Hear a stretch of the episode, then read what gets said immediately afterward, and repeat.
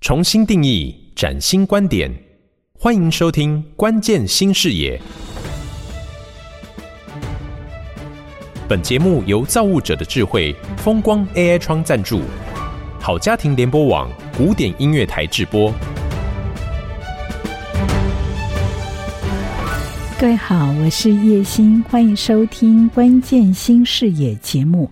过去这一年，关键新视野邀请了台湾数位总会、资诚联合会计师事务所、BSI 英国标准协会等会员跟专家一起来探讨，为了实践净零排放，企业应该具备的思维观念，或者是转型会面临到的挑战跟契机。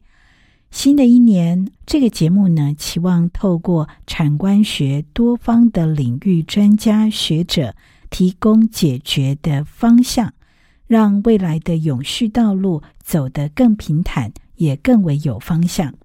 欢迎大家持续的锁定。近来呢，ESG 的议题已经成为全球的趋势，净零碳排、环保永续不再是口号，而是。各国必须要落实的公共政策，也成为全球普世的价值。这一集的节目呢，我们特别邀请到逢甲大学副校长黎淑婷黎副校长，还有大台中不动产开发公会理事长王志亮王理事长，从教育的力量到产业界的改变，看学术跟产业如何携手。共创城市永续的未来，达到无碳无忧的城市愿景。所以，我们要跟听众朋友一起来关注，面对二零五零净零碳排计划，学术跟产业界如何透过教育跟观念的改变，让这个普世价值逐渐的深入民心。啊、呃，我们首先欢迎两位来宾跟大家问好。逢甲大学的黎淑婷黎副校长，你好，谢谢。呃，叶欣啊，就是来过很多次哦，那也谢谢听众朋友。那我也很荣幸哦，有机会能够参与这个今天的题目的讨论。接下来呢，我们要邀请到的是大台中不动产开发工会的理事长王志亮王理事长。理事长你好。呃，谢谢主持人，各位听众大家好。理事长同时也是宝盛开发荷塘建设的总经理哈。我们今天要来谈一下，面对二零五零近零碳排。啊，苏格拉底曾说：“我是公民，但是不只是雅典的公民、希腊的公民，我是世界的公民。”我想这句话运用在此刻的当下是很呼应的，所以我想先请黎副跟大家聊一下，好，这样的普世价值呢，就建筑产业来讲，你如何透过在学术界、在教育的现场落实？是我们关注这个议题哦。其实我自己个人是在二零一九年开始就关注。其实，在疫情的的同时哦，这个呃，整个这个碳议题呢，就忽然间飘进了我们重要的这个提醒字眼当中的第一行。呃，没有预警的就进来了。那但是呢，全世界极端气候事实上已经悄悄然在发生中。然后这几年，即便是因为疫情。感觉好像诶稍微停缓了，呃，整个碳排稍微减少了。可是呢，在不同的角落当中，趁我们大家不注意的时候呢，通通砍掉了一大片的这个热带雨林。全世界各个角落都在做不同的这些，我不想说是共犯，但是刚刚。主持人提到的，我们是世界公民，确实是哦。这个世界呢，已经不单单是一个这么简单的课题。这个以前政府说，哎，我们大家这个宣导时候说，我们大家要节约能源啊，我们要关灯啊，我们要减少吃肉啊，哎，我们尽量走路啊，少开车。这些课题已经不是这么单纯了，它是复杂议题。而这个复杂议题，应该是我们。呃，生活在地球上的每一份子哦，即便是小小的台湾，米粒大的台湾，事实上每一个我们无法幸免。那身为建筑业，它其实有更重要的使命，因为我们的建筑产业哦，事实上是被誉为最高的碳排的产业哦。所以，我想接下来的课题哦，其实还有相当多的关注面是需要我们去深入观察的。对，那就实际的执行面来讲，我想请王理事长也跟大家来分享一下你的看法，好吗？哦，好的。实际上，整个近年碳排哈，如果我们不去做的时候，再过个三十年、五十年，我们的气候温度可能提升到一点五度，甚至到超过两度。那会有什么影响呢？很简单的，我们台湾的土地可能会有三分之以上被淹掉。那我们靠海的这些城市就不复存在了。那以后的这些居民怎么办？那我们要往中央山脉移动嘛？这会影响到我们的生活的起居，包括我们的交通建设也会被淹掉。在这些情况之下，我们如何不去做因应？这不是只有国外的议题，是台湾我们本身我们所有的民众面临的生存的问题。所以，如何配合政府的政策，因应这些方法来提倡我们的净零碳排？像我们台中市，我们现在每年的碳排放量是三千多万吨的二氧化碳。那我们的建筑的方面，大概占了百分之三十。那我们的工业方面占百分之六十几。那工业分两部分，一个是能源工业，就是我们发电的部分占了三三十几趴。那我们其他的生产事业占了将近三十趴，再还有其他交通事业占了十几趴。所以在这么一个能源负荷情况之下，我们如果去降低建筑的排放量，降低我们的能源生产的一个排放量，所以从各方面的我们都要去与时俱进的去做，不是只有喊口号，而是应该要确实的从一开始的设计面、施工面就要去做，包括建筑物。我们建筑的碳排量百分之七十是来自于生命周期这六十年的碳排放量。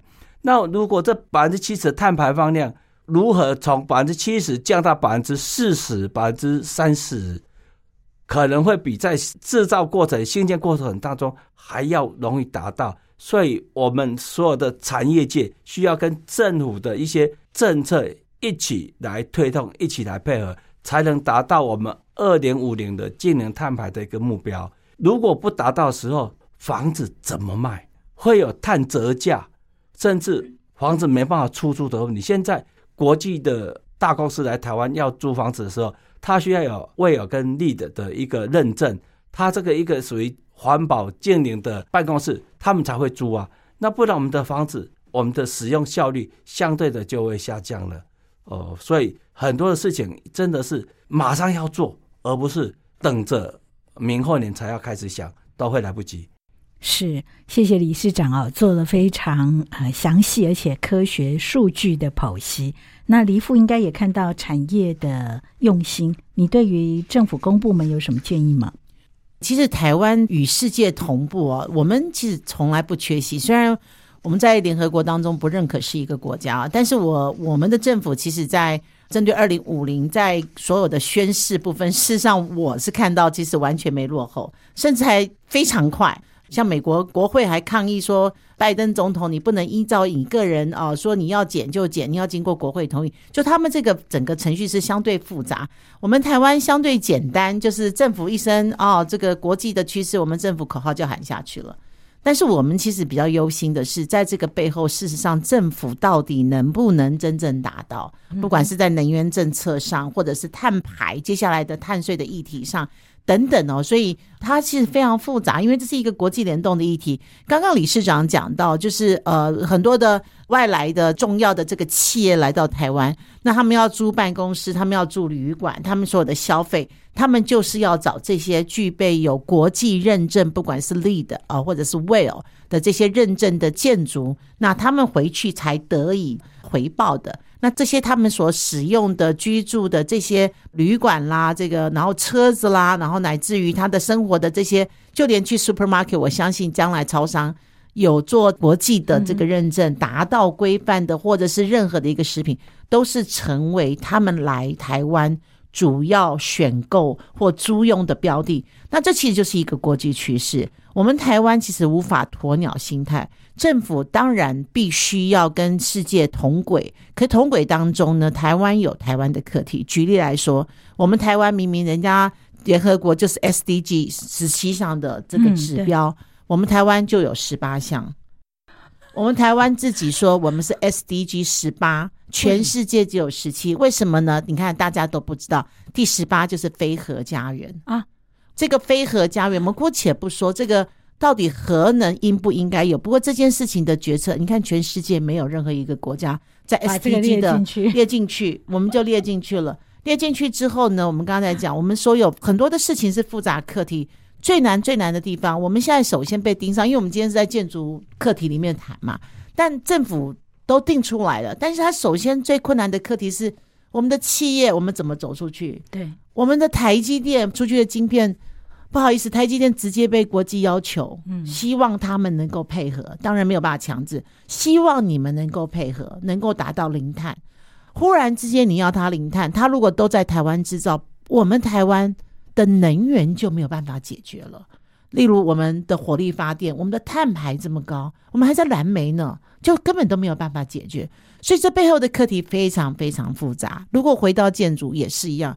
台积电一个护国神山，用水用电，它都没有办法解决。我们所有的产业，坦白说，在建筑业里面，我们有水泥，我们有钢筋，我们有瓷砖，我们有玻璃，哇，窗帘、家具，我们所有里面的每一个呃细节元素，我们称之为或原料，盖房子的原料，它其实都会面临这个课题。政府其实必须要能够跟进国际趋势，但是。它其实有它的难处。嗯、那呃，我目前其实我们关注这么久了，也不算久，因为这条路其实我们说现在在十字路口上。可是我们先往前倒推，这是至少这二零一九关注到现在二零二四，好，今年年初，那你会发现，其实呃，这个十字路口上是大家都在关注了。可是政府的政策。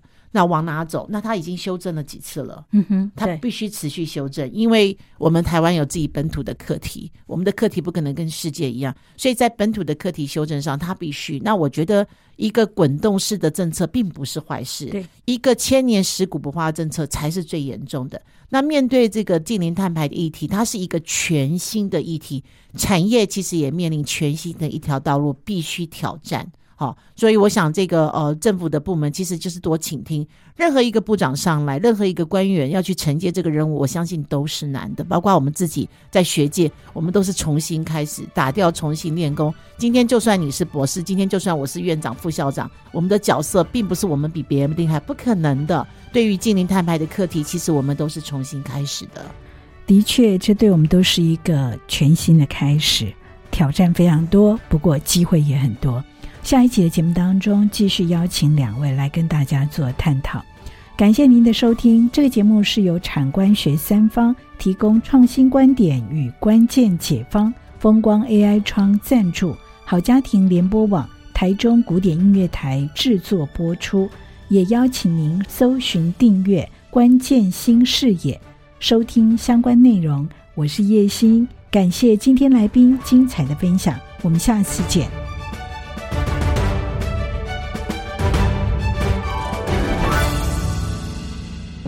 感谢产官学智慧交流，提供创新观点与关键解方，造物者的智慧，风光 AI 窗，启动节能永续新生活，迈向净零排放新时代。